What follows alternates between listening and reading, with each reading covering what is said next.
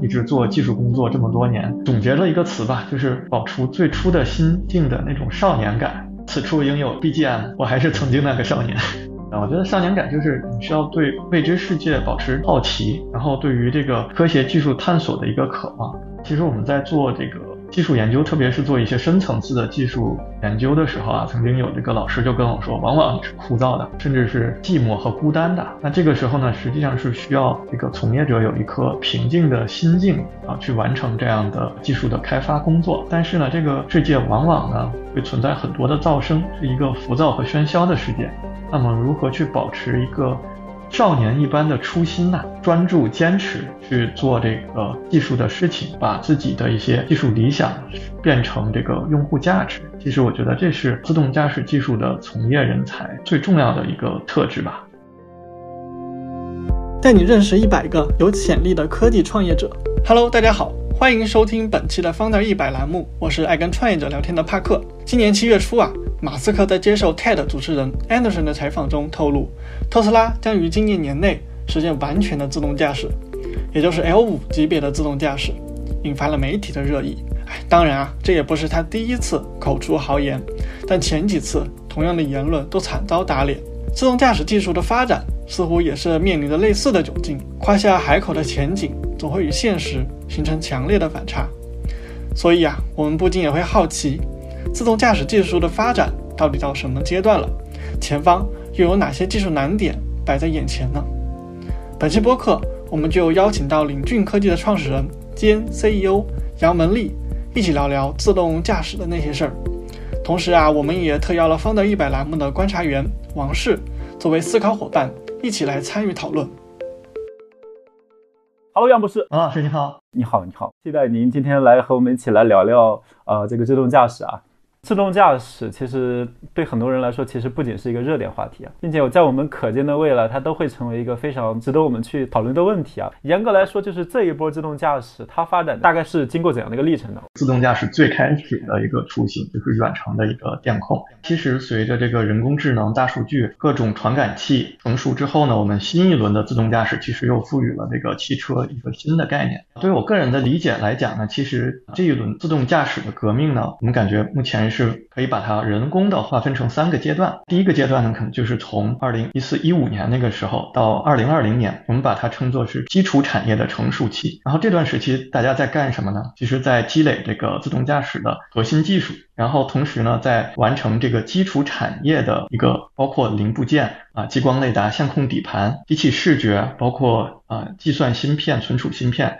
包括这些整个的基础产业链条的一个成熟期。第二个阶段呢是二一年到二五年这段时间，我们把它称作一个小规模商业化的阶段。那这个阶段的特点呢，就是我们看到这个基础产业已经基本成熟了，那我们重点呢应该是放在这个实现商业化闭环。啊，如何把这个技术转化成产品，然后把技术实现它本身的价值，应该把重点放在这边。那么到了第三阶段，实际上是二五年到三零年，我们把它叫大规模产业化和产业重塑阶段。其实这一阶段呢，我们在经过了前一阶段小规模的商业化尝试之后呢，我们应该是整个的包括法律法规到民众的接受度到市场都已经趋于成熟。所以这个时候呢，我们打的是一个大规模的商业化以及整个行业的重整和重塑。整个自动驾驶的发展周期应该分成这三个。阶段，然后呃，我这里其实有一样的一个问题啊，我觉得一个行业的发展呢，它其实会遇到非常多的一些问题啊。然后我其实留意到了一个细节，就是杨博之前在对外的一个采访中，其实提到了自动驾驶发展最大的阻力，其实是来自于就是资本对于自动驾驶技术的深层的认知误区和对于就是工业体系产品化和商业化周期的一个误判。就这一块，能具体跟我们聊一下，它具体指的是什么吗？因为我这个之前的一些呃工作经历呢，决定了我接触过这个工业生产，也是在这个整个生产线的设计流程上，呃亲身的去下场去做过相关的技术工作。所以呢，在我看来呢，其实自动驾驶本身呢，它不光光是单一的具有互联网的属性，其实它更重要的呢，它具有一个工业生产制造的属性。所以呢，从技术、产品、市场、核心供应链，其实它都存在这样一个客观的发展周期。所以我们就不能像互联网的那个节奏那样去评估自动驾驶这样的一个发展。可能整个行业上来讲呢，在最开始的时候，对于自动驾驶套用互联网的这样的一个发展节奏呢，可能对于它的发展周期会出现一些的误判，然后这样造成的一个问题呢，就是会出现这个市场啊和资本的一个错位，资本和市场如果出现错位，甚至是倒置的话呢，可能就是对于这个企业发展就带来一个后劲儿不足的问题。比如说，举个例子。我们在第一阶段，整个产业还不是很成熟啊。记得当时我们一台车的改装成本，加底盘加上车的改装，可能要两百万人民币。那么到现在来讲呢，我们看可能是四五十人民币，可能就能拿到更好的性能、更好的车的底盘、性能更好的雷达和传感器。那如果我在产业还没有成熟的时候，就大量投入了很多这样的车下场去跑，那必定会带来这样。一个无效的资产，因为当时的这些传感器迅速就已经落后被淘汰了。那如果你再把它更新到我们现在的更好的传感器和更优秀的底盘，那无疑是巨大的一个资产的重新投入。如果是节奏没有踩对这个整个大的产业环境的一个周期的话呢，就可能带来的就是无效的资产和无效的研发。那么对于我们自己呢，我们在创创业初期，根据互联网的节奏和这个工业的发展的一些特点，对于整个的这个啊自动驾驶的发展周期呢，进行了一个预判，轻装上阵啊，也是一个对于投资来讲吧，也是一个价值的洼地。所以其实回到头来说，我们真正要去做这个自动驾驶，还是真正要。回归这个行业本身的它的一些本质的一些规律，而不是说，呃，把以前一些其他行业的一些经验直接给迁移过来。如果现在就是让您去总结，就是总的来看，你是怎么去理解这个自动驾驶的？从你的角度来说，它会是软件和硬件的一个配比问题吗？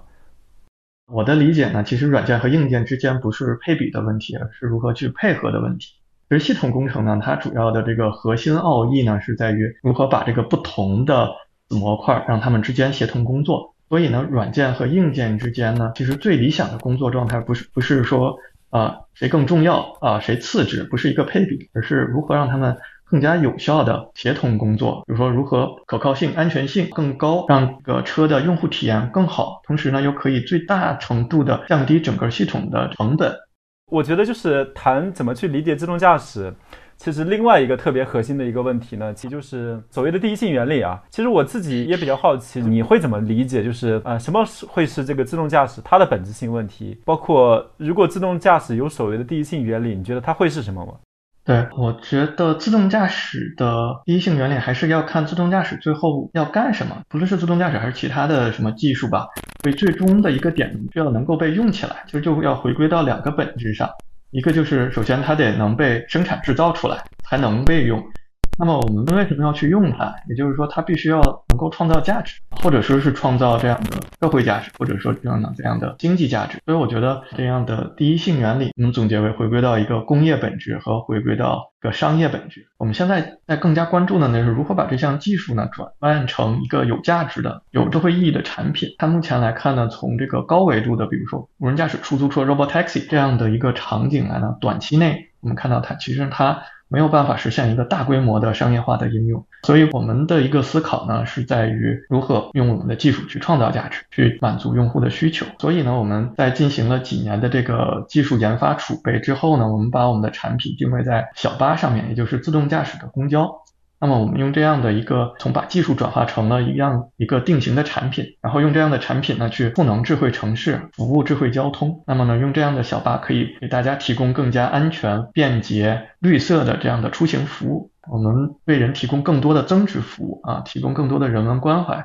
是我们觉得呃是这个自动驾驶它能够实现它的产业价值、实现社会经济价值的一个个渠道和方式。就你刚刚其实也提到嘛，就是这样的一个。巴士其实是自动驾驶的一个降维的应用，这是不是也意味着我们选择这样的一个领域，其实它的竞争门槛其实也没有那么高？是不是说这个难度其实也没有那么大呢？就是套用一句广告语啊，叫做简约但不简单。我们选择的这个巴士作为我们的落地方向，重要的这个考量之一呢，就是巴士虽然它是场景对场景进行了简化，但是呢，所有的这些车辆仍然运行在一个开放的道路上面。那么它的一个驾驶任务呢，实际上还是在开放道路上和人类驾驶员混行的一个状态。而且呢，在相当长的可以预见的一段时间内呢，我们路上面仍然会有大量的这样的人类驾驶员。所以呢，对于自动驾驶来讲，它的一个核心问题就变成了如何和人类司机共用路面的一个问题，那就是和人类司机相博弈的一个问题。所以呢，我们说虽然这个场景降低但是对于核心技术的要求仍然很高。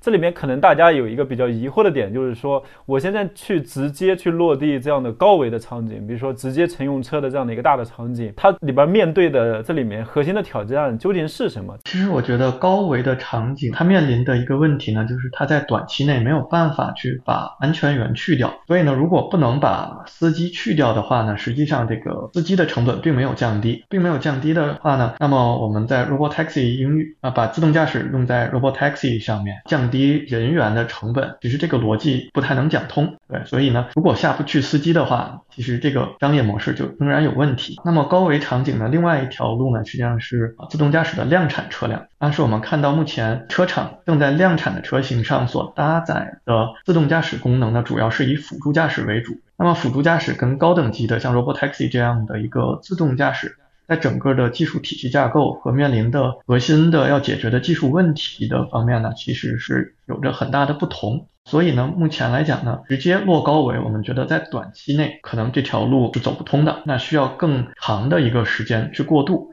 那么在这一段时间内怎么办？那么我们的技术是不是应该更快速的在中短期内实现它的价值，实现这样的一个小闭环的迭代啊？其实对于领军来讲呢，我们是选择了这个巴士这条路线。我这里其实还有一个问题啊，就是我觉得安全是不是也是其中的一个问题呢？自动驾驶的电脑会死机吗？就是整体是安全这一块的话，目前我们有哪些思考呢？对，其实安全的话题呢，一直是自动驾驶行业最关心的。这个也是最重要的一个问题。那其实我们看现在的行业的整体的自动驾驶水平呢，其实我觉得已经超过了人类司机了。自动驾驶它本身呢，其实它是靠的是一个推理和计算，它所有的都是 reasonable 的，不像人类司机很多时候是凭感觉，而且呢，人类司机会受到很多。因素的影响就包括了天气啊，包括这个，甚至我们做过一个测试，包括你这个电台里面放的歌曲啊，都会对人类的驾驶风格产生一个影响。所以呢，自动驾驶呢，无论是从感知到决策，其实硬件本身上来讲是超过人类的。比如说，人类的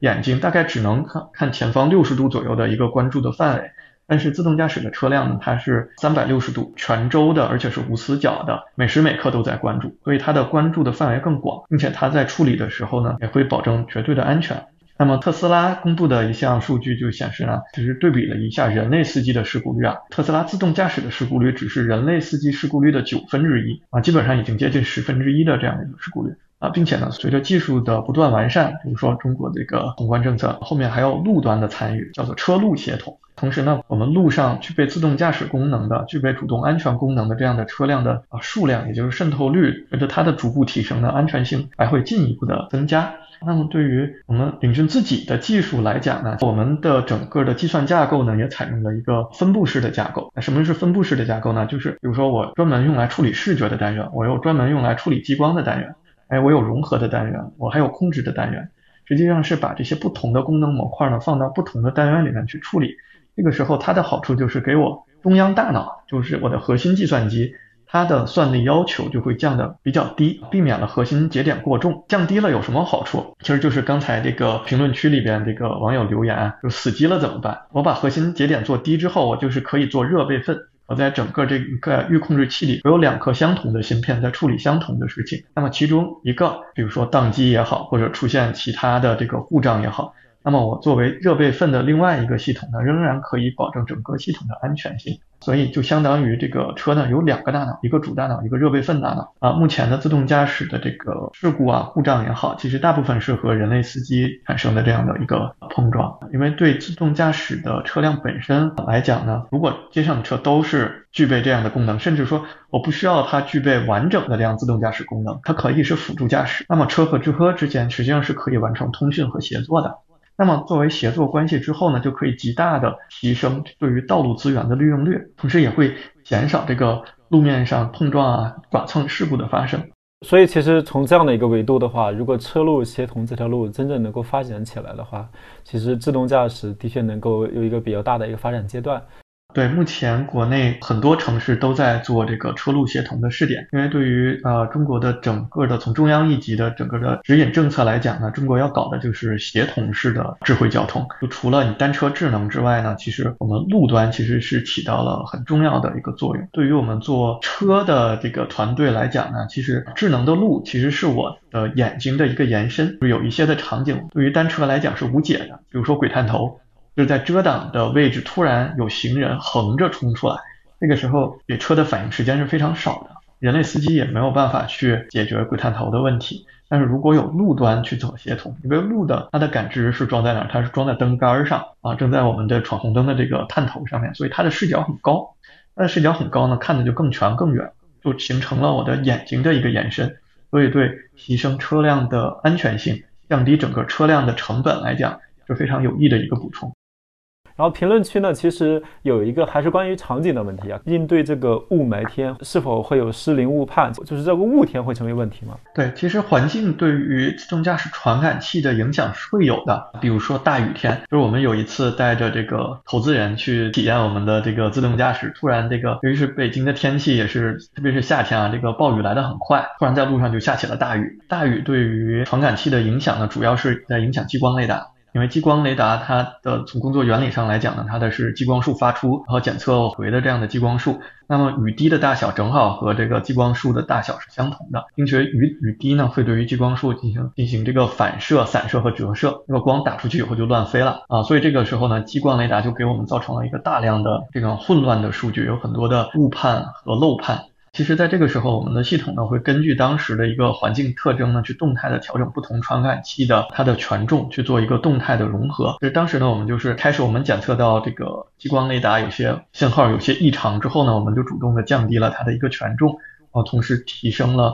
比如说毫米波雷达和视觉另两种传感器的权重，继续完成了这样的自动驾驶的一个体验的路线。因为每种传感器其实它的工作原理不同，然后它的。物理属性也不一样，各自有各自的优点，也有缺点。就还是我们又回到这个系统工程嘛，就是各自取长补短，然后融合为一个可靠的、相对来讲更为完美的一个整体。但我理解，它同时也对我们技术其实提出了更高的一个挑战，包括对软硬件结合这里边的技术的一个积累，其实挑战非常之深啊。另外一个非常核心的问题啊，其实我觉得可能离不开数据吧，毕竟就是自动驾驶它发展非常依赖于就是这样数据的作为支撑嘛。关于数据这一块的话，你们会有一个什么样的一个思考？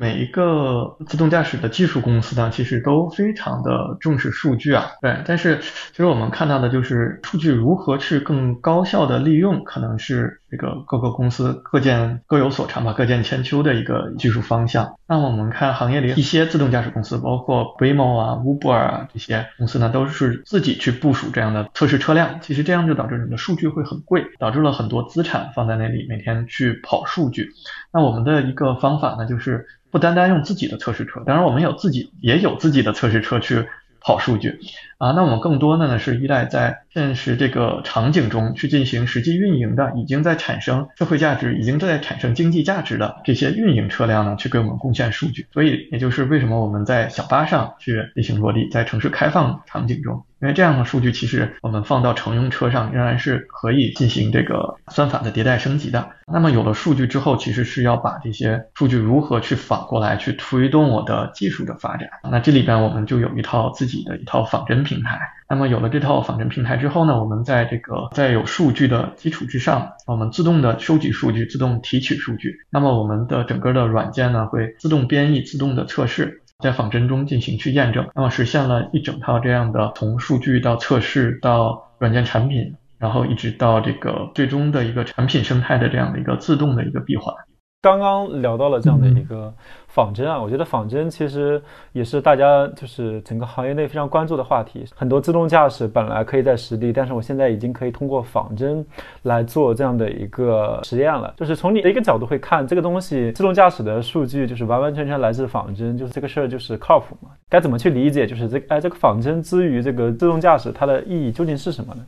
其实做仿真这个事情呢。最早可以追溯到我们这个在我在西数的时候，其实西部数据它是一个非常成熟的工业的这个生产设计体系。其实它在里边对于硬盘它的产品设计就是高度的依赖于仿真，呃，预测精度可以到四个九，它甚至可以预测出我这个产品啊还没有造出来的时候，拿着这套设计放到我的生产线去生产，做出一百万个产品里边会有多少个残次品，也就是它的良品率都可以预测出来，而且非常之精确。那我们就可以看到。其实仿真对于整个的这种复杂系统设计，包括这个高可靠性系统设计和到量产这方面都有非常巨大的一个指导意义。因为它做的一个事情呢，叫做对于仿真场景的抽象啊。其实我们这个仿真用来测试的是我们自动驾驶的一个决策和路线规划以及控制的逻辑和它的处理这个复杂场景问题的一个算法。所以呢，我们并没有花很多的算力去把这个场景的面貌进行复原，比如说用这个游戏级的或者是电影级的引擎去渲染环境面貌。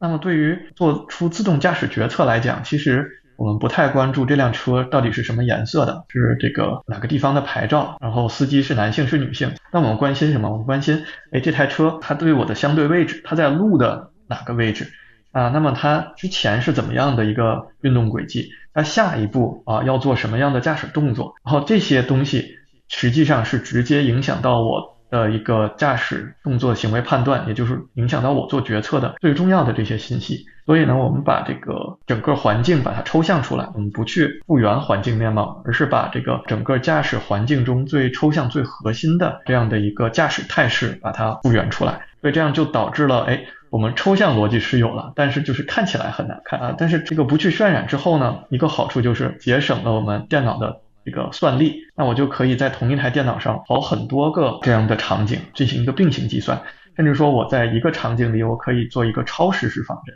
超实时仿真就是说，仿真世界里的速度要比人类速度快，也就是类似于子弹时间啊。那么我们在现实世界中仿真了一个小时，那可能在这个仿真环境里面，它已经跑完了十个小时。所以这样呢，会极大的提升我的仿真测试效率，也提升了我的这样的智能算法的迭代速度。然后还有一个问题啊，其实就是我就觉得关于地图啊，感觉自动驾驶起来之后，就是高精度的这个地图，感觉成为一个非常大的一个布局的方向。就是整体你你会怎么看？就是这种高精度的这种导航地图会成为就是自动驾驶接下来竞争的一个比较核心的一个点吗？我们说 L 四以上的。自动驾驶能力需要高精地图的支持。对于 L 三啊辅助驾驶 ADAS 的辅助驾驶，其实目前的导航地图加单车的局部地图的匹配啊，其实这个技术已经趋向于成熟。嗯，也就是说我们在辅助驾驶的这一个层级上，实际上是可以依赖于我们的一个导航地图，并且我们最近发现，我们的这个导航地图在一个高精地图技术的加持下，其实精度也变得越来越高。啊，那么对于领军自己呢，其实我们是会有这样的高精地图的采集制作能力。当然呢，我们是可以在一个限定的区域内拿到行政许可之后，可以进行快速的这样的数据采集和部署，所以可以让我们的巴士乘用车能够快速的去进行应用和落地。回到自动驾驶本身这样的一个行业，感觉现在自动驾驶本身是玩家已经涌现了非常多了。嗯，你会自己会怎么怎么看这样的行业竞争的一种情况吗？自己会觉得这个行业已经到了一个红海的一个阶段了吗？嗯，其实我觉得整个行业还是处在发展的初期，远远没有到说是这个红海或者说是整个正面竞争的这样一个阶段。从整个市场的渗透率来看，其实我们目前来讲渗透率还是非常低的，所以呢，整个的市场空间呢还是处在一个增量市场上。啊，大家去自己的去开拓市场，开拓这样的用户，反而是我觉得这样的很多的玩家进来呢，反而说明，哎，这个行业是非常有前景、有希望的一个行业方向。但但是另一个话，可能也也问了，就是感觉这个行业是王者跟新贵都是都在云集到这样的一个大的一个行业领域啊，潜在的竞争对手就是玩家的实力也非常强啊。你自己会怎么看？就是你自己的一个差异化的一个优势啊？毕竟我们还是一个创业公司。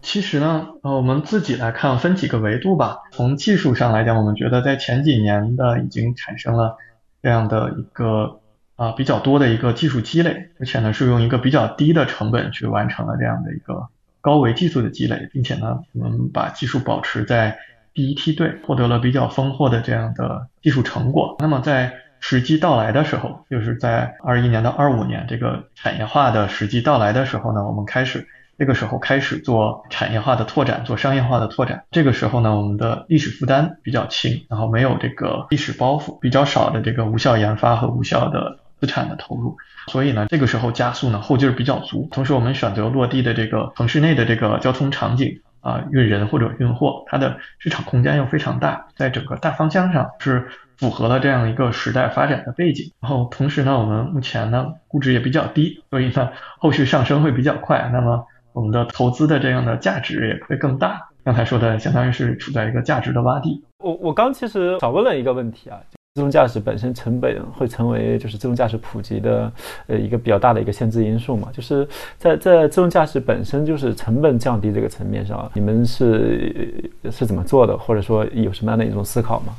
其实从成本上分几块啊，对于用户侧来讲呢，其实更关心的是这个单车的成本。我买车的时候加装一套这个自动驾驶或者辅助驾驶系统，要多多加多少钱？其实呢，对于单车成本来讲呢，我们用的是一个。我们管它叫正向设计的一个设计思路啊，就是从我还是从我最终的一个实现功能的这样的需求出发，而不是简单的 OK，我把我能有的能买到的硬件我都装到车上。我们从一个用户的使用的需求出发，如何满足他的需求啊？然后呢，如何完成这样的自动驾驶任务？然后根据这些任务去反推 OK，我需要往车上装什么样的硬件？那举个例子，我们刚才说到我们的乘用车，其实我们的乘用车在路上跑一百二十公里每小时。就它的激光雷达和它的毫米波雷达，它的感知范围可能要到两百米，所以我们就需要用一些比较好的这样的测制距离比较远的这样的雷达啊。但是刚才看我们这个巴士上面呢，可能哎车速比较低，跑到五六十，甚至说那个小车我们速度在二十公里以内，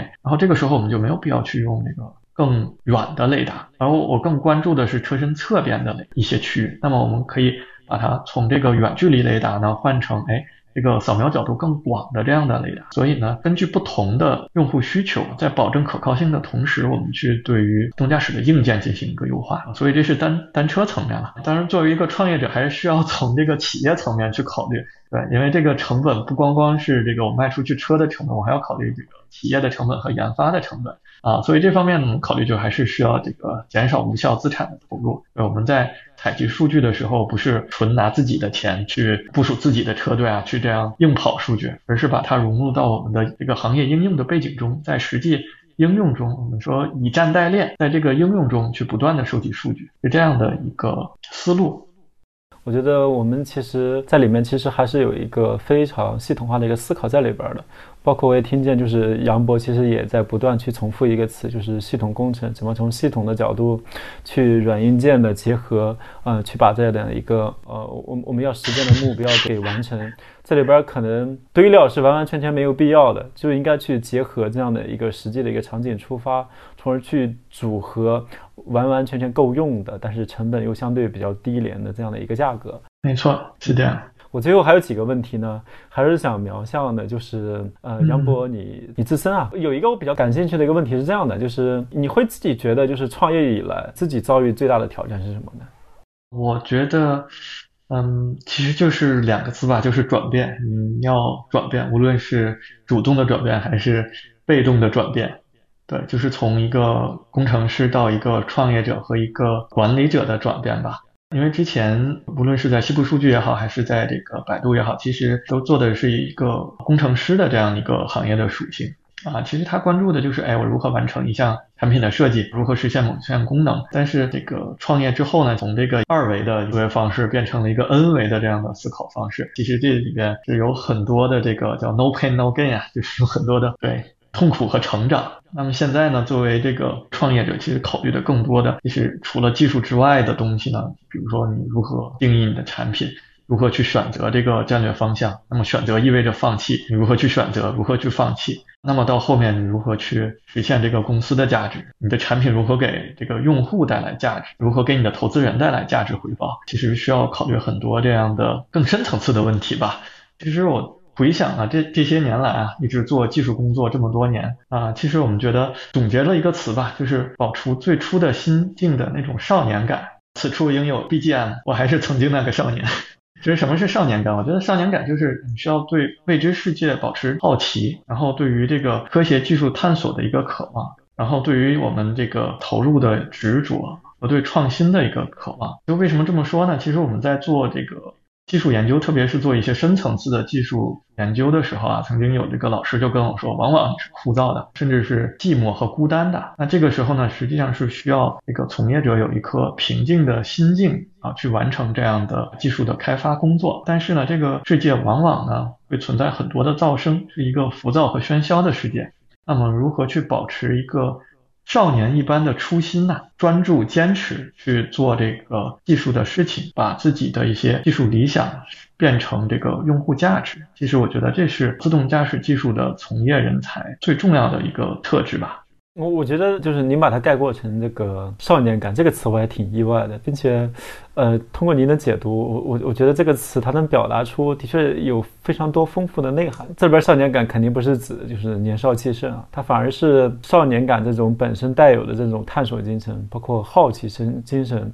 反而是在这个行业往前发展走，可能是真真切切是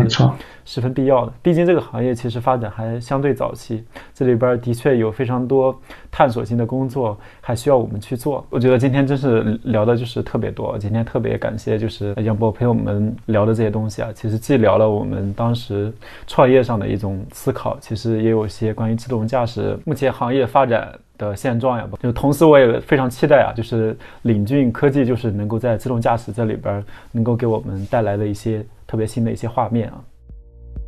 好啦，这就是本期播客的全部内容啦，也欢迎大家在评论区留言分享你对我们内容的看法。当然啊，也非常期待你能把我们的播客分享给身边的朋友们。